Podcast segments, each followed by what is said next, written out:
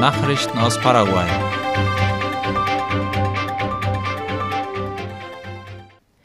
MEOPC-Fachleute prüfen koreanisches Straßenentwicklungsmodell für die Umsetzung in Paraguay.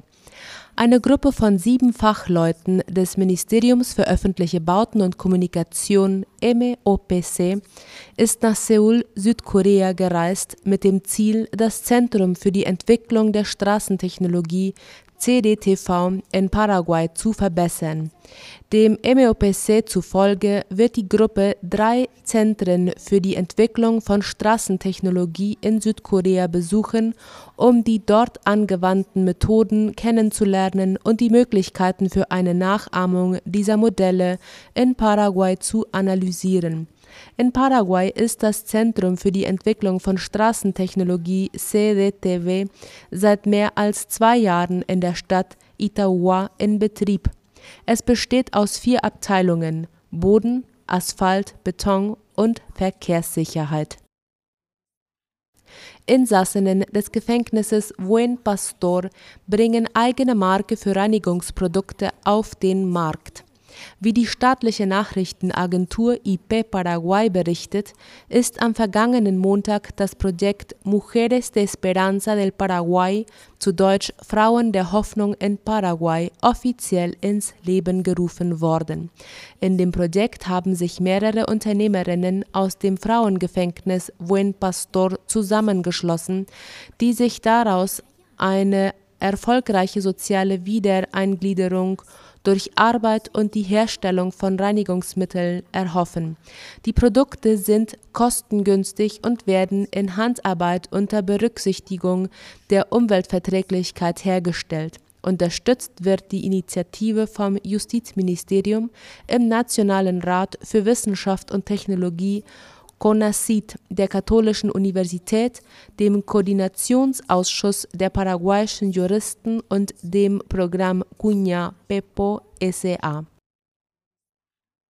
Kampagne für Respekt und Gleichberechtigung hat erfolgreich abgeschlossen. Bei der Kampagne Beziehungen ohne Gewalt beteiligten sich laut IP Paraguay über 1300 Schüler aus 13 Schulen des Landes. Das Ziel dieser Kampagne war, eine Kultur des Respekts und der Gleichberechtigung zwischen Frauen und Männern zu fördern und Beziehungen ohne jegliche Gewalt unter Jugendlichen und jungen Menschen zu unterstützen. Die Kampagne Noviazgos sin Violencia, zu Deutsch Beziehungen ohne Gewalt, soll junge Menschen in die Lage versetzen, geschlechtsspezifischen Missbrauch zu verhindern, indem sie bestimmte Verhaltensweisen ihrer Partner erkennen. Das Frauenministerium rät dringend dazu, Missbrauch innerhalb einer Beziehung anzuzeigen, da die meisten Frauen keine Anzeige erstatten, wenn sie Opfer von Gewalt in einer Beziehung werden. Während der Pubertät sind die Anzeichen für Gewalt in der Partnerschaft fast unsichtbar und kontrollierende Verhaltensweisen werden als normal angesehen, was eine frühzeitige Erkennung erschwert. Soziale Netzwerke haben einen starken Einfluss auf die Partnerschaftsbeziehungen von Jugendlichen. Die virtuelle Welt ist der Ort, an dem sie ihre Freunde, ihre Sorgen, ihre Frustrationen und ihren Kummer zum Ausdruck bringen, und so ist es nicht verwunderlich, dass sie eine Beziehung auf ihrem Mobiltelefon beginnen und beenden. Aus diesem Grund konzentriert sich die Kampagne auf das Erkennen und Melden, insbesondere von Nachrichten, die auf Missbrauch durch den Partner hinweisen, denn auch virtuelle Gewalt ist real. In Asunción hat eine Messe der landwirtschaftlichen Familienbetriebe zum Frühlings- und Jugendtag begonnen. Darüber schreibt die staatliche Nachrichtenagentur IP Paraguay. Die Messe findet auf dem Platz vor dem Gebäude des Fernsehkanals Canal 9 in Sajonia statt. Landwirtschaftliche Familienbetriebe aus verschiedenen Teilen des Landes präsentieren hier ihre Produkte. Man rechnet mit mehr als 500 Ausstellern. Verkauft werden unter anderem paraguayischer Käse, Schweine, Ziegen und Schaffleisch sowie Honig, Erdnüsse und verschiedenste Arten Gemüse, Desserts und Getränke. Auch Zierpflanzen und Blumen werden zum Kauf angeboten Untersuchungsausschuss startet Dialog mit USA und Brasilien über die Bekämpfung von Geldwäsche. Der Untersuchungsausschuss CWI hat die Botschafter aus USA, Mark Ostfield und Brasiliens José Marcondes eingeladen, um in der nächsten Woche über die Bekämpfung von Geldwäsche und Zigarettenschmuggel zu beraten. Darüber schreibt ABC Color. Der Senator Jorge Querey erklärte in diesem Zusammenhang, dass mit Ostfield die Themen Terrorismus, Geldwäsche und Drogenhandel behandelt werden sollen. Mit dem brasilianischen Botschafter soll über den Zigarettenschmuggel von Paraguay nach Brasilien gesprochen werden sowie der Drogenhandel. Querey hofft auf die Teilnahme der beiden Diplomaten. Die US-Regierung hatte in den letzten Monaten den ehemaligen Präsidenten Horacio Cartes und den Vizepräsidenten Hugo Velázquez als in hohem Maß korrupt eingestuft. Cartes war beschuldigt worden, Verbindungen zu terroristischen Organisationen zu unterhalten und während seiner Amtszeit Ermittlungen in einem grenzüberschreitenden Verbrechen behindert zu haben, an dem vermutlich sein Partner Dario Messer beteiligt gewesen sein soll.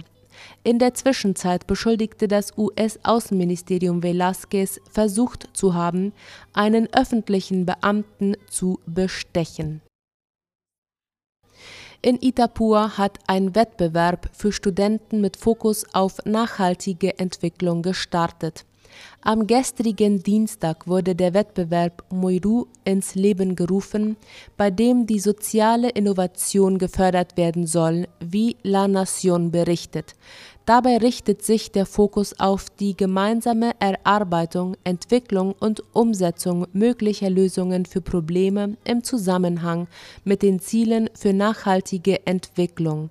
Diese Ziele werden von den Vereinten Nationen gefördert und sollen die Armut beseitigen, den Planeten schützen und dafür sorgen, dass alle Menschen auf der Welt ohne Unterschied in Frieden und Wohlstand leben können. So erklärte es die paraguayische Koordinatorin dieses Wettbewerbs. Im Departement Itapua findet in diesem Jahr die zweite Ausgabe statt. Sie richtet sich an Studenten verschiedener Fachrichtungen der Nationalen Universität von Itapua und an Professoren der verschiedenen Fachbereiche der Universität. Bewerbungen können bis zum 30. September dieses Jahres eingereicht werden und Interessierte können auf der Internetseite weitere Informationen erhalten. Am 7. Oktober werden dann die zehn vorausgewählten Teams bekannt gegeben, die an dem Wettbewerb teilnehmen. Das Finale findet im Dezember statt, wo die siegreichen Vorschläge mit Unterstützung der paraguayischen Kommission für nachhaltige Entwicklung und des Entwicklungsprogramms der Vereinten Nationen umgesetzt werden.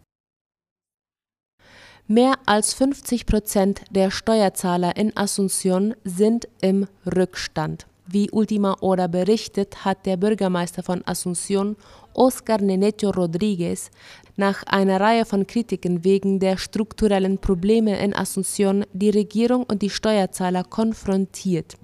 In dem Zusammenhang veröffentlichte die Stadtverwaltung von Asunción gestern eine Liste von rund 5000 Steuerzahlern, die mit ihren Steuern, Abgaben und Gebühren im Rückstand sind.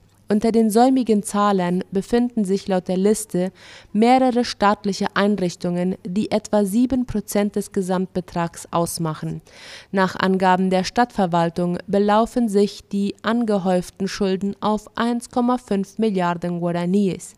Diese Summe würde fehlen, um größere Arbeiten durchzuführen und weiterhin Dienstleistungen zu erbringen, so die Stadtverwaltung. Andererseits belaufen sich die gesamten Zahlungsrückstände auf mehr als 5 Milliarden Guaraníes. Die Leiterin für Steuererhebung Agustina Roman erklärte, dass in der Liste Schuldner von den letzten zehn Jahren verzeichnet sind. Sie erläuterte, dass auf der Liste auch Personen stehen, die gewerbliche Patente schulden und deren Schulden seit sechs Jahren aufgelaufen sind. Roman forderte die Steuerzahler auf, ihre Schulden bei der Stadtverwaltung zu begleichen. Sie erklärte, dass es auch spezielle Pläne und Rabatte gebe, um die Zahlungen zu erleichtern Eine Studie zeigt einen Rückgang bei der Verwendung von Bargeld. Das Abwicklungsunternehmen Bancard ist laut dem Wirtschaftsmagazin Cinco Dias der Ansicht, dass die paraguayischen Verbraucher ihre Einkaufsangewohnheiten geändert haben. Das habe dazu geführt, dass weniger Bargeld verwendet wird, heißt es in der Studie. Das ist darauf zurückzuführen, dass sich in den letzten Jahren die Technologie stark weiterentwickelt hat und es immer mehr Online-Dienste gibt, mit denen der Kunde bezahlen kann. Dadurch fühle sich der Verbraucher sicher und nutze den Komfort der Online-Zahlung aus, so der Generaldirektor von Bancard Aníbal Corina. Er erwähnte, dass der Wert der Debitkarten im Vergleich zum Jahr 2021 um 33 Prozent gestiegen sei, was sich vor allem in Einkäufen in Geschäften widerspiegelt Nachrichten aus aller Welt.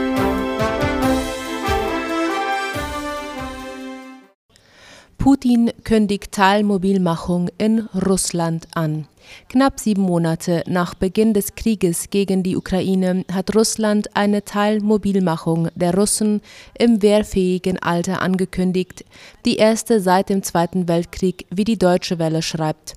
Er unterstütze den Vorschlag des Verteidigungsministeriums, Reservisten zu mobilisieren, die bereits gedient hätten und über entsprechende Erfahrungen verfügen, sagte Putin in einer Fernsehansprache. Das entsprechende Dekret sei unterzeichnet, die Mobilisierung beginne noch am Mittwoch. Laut Verteidigungsminister Sergei Shoigu sollen 300.000 Reservisten gegen die Ukraine mobilisiert werden. Biden nominiert neue US-Botschafterin für Russland. Inmitten der Krise mit Russland hat US-Präsident Joe Biden die erfahrene Diplomatin Lynn Tracy als neue Botschafterin der USA in Moskau nominiert. Laut dem ORF teilte das das Weiße Haus gestern in Washington mit. Tracy, die Russisch spricht, dient derzeit als US-Botschafterin in Armenien. Zuvor war sie den Angaben zufolge leitende Beraterin für Russland im Büro für europäische und eurasische Angelegenheiten des US-Außenministeriums und als stellvertretende Missionsleiterin in der US-Botschaft in Moskau tätig. Nach den Regeln des diplomatischen Protokolls stimmt die Regierung des Gastlandes, also Russland, der Personalie vor der Nominierung durch den US-Präsidenten zu.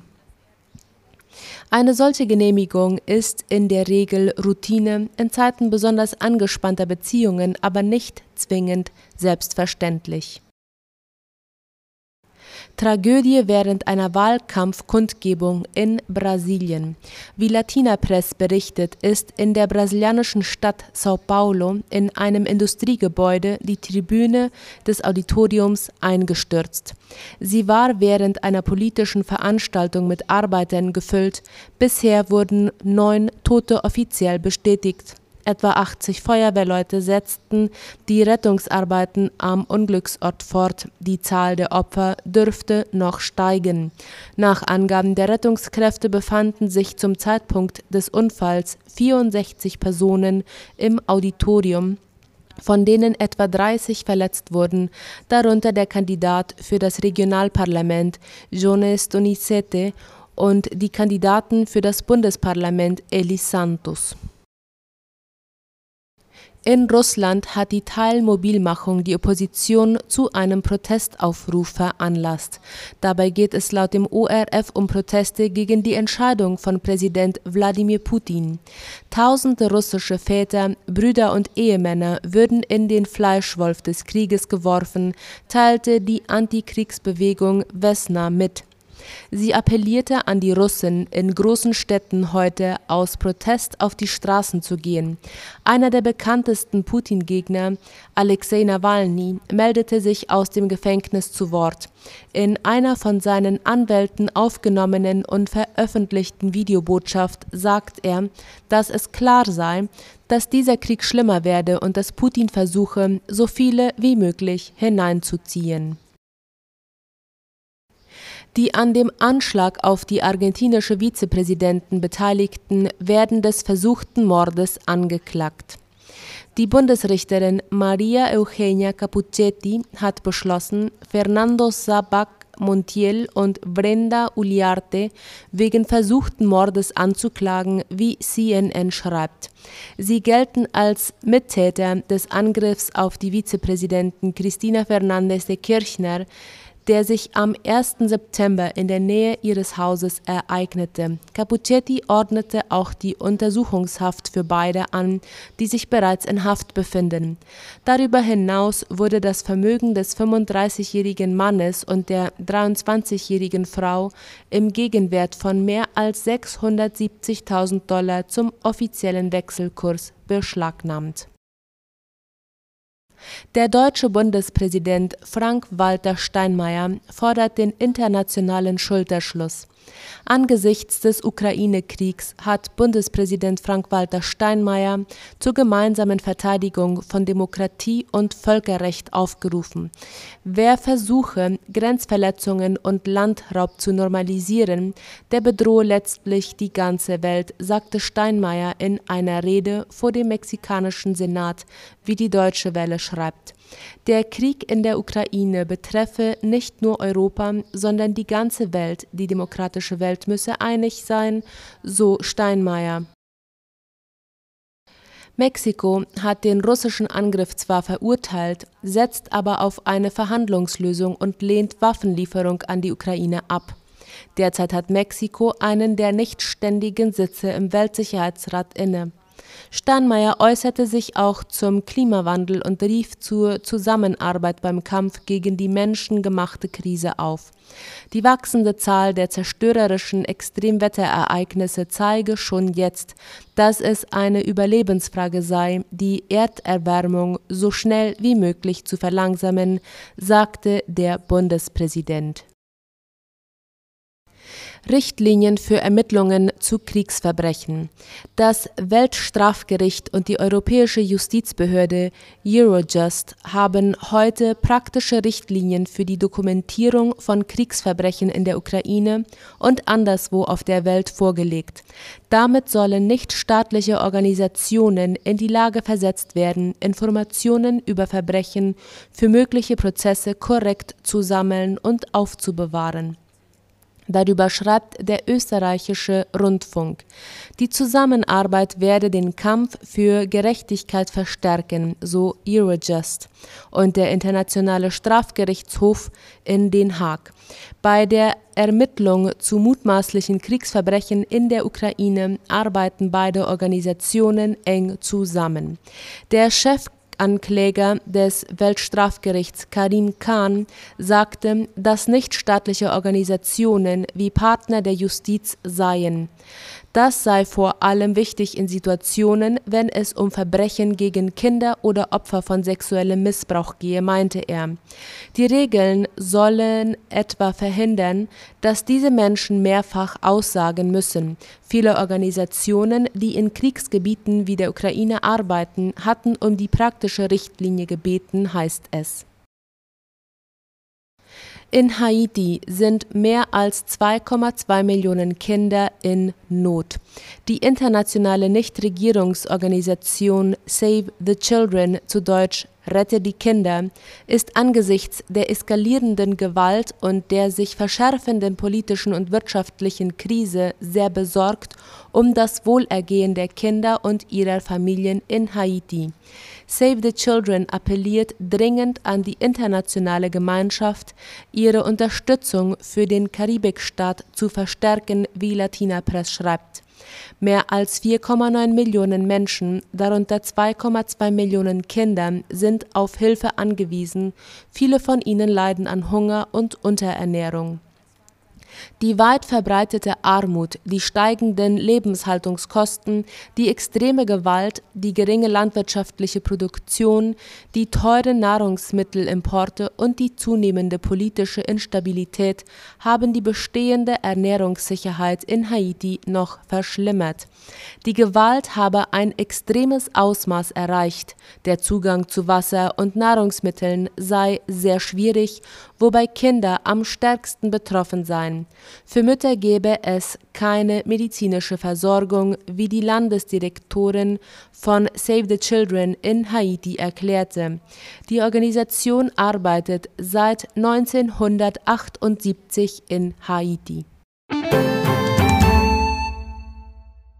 Das waren die Mittagsnachrichten am Mittwoch. Auf Wiederhören.